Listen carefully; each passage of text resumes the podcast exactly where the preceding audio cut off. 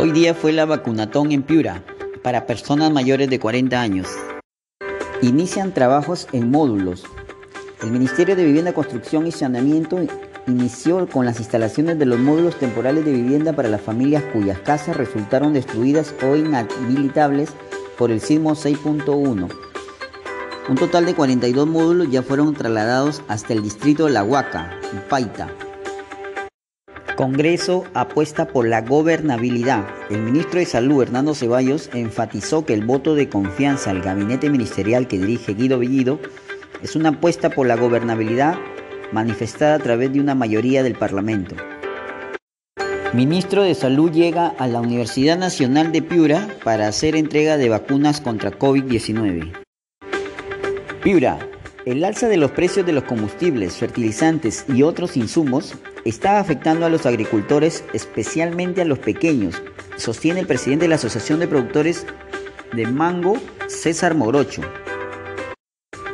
Piura, la convocatoria a licitación para la ejecución de las obras del proyecto especial de irrigación e hidroenergético del Alto Piura podría demorar porque cada vez hay más voces de la sociedad civil y del Estado a favor de que la presa tronera y el túnel se ejecuten mediante la modalidad del gobierno a gobierno.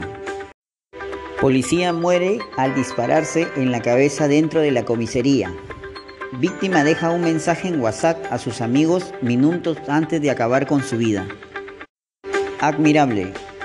Un grupo de transportistas unió fuerzas para realizar mejoras en la carretera Zapalache-Huancabamba debido a que ellos cubren dicha ruta y el deteriorado estado de la vía Chontapampa-Santa Rosa representa una amenaza latente. Además de realizar los trabajos, los transportistas volvieron a exhortar a las autoridades y a pedir su ayuda, ya que esta situación pone en peligro constante sus vidas. Más de 12.000 mototaxistas sin brevetes. Contraloría refuerza el control en 40 obras públicas de Ayabaca.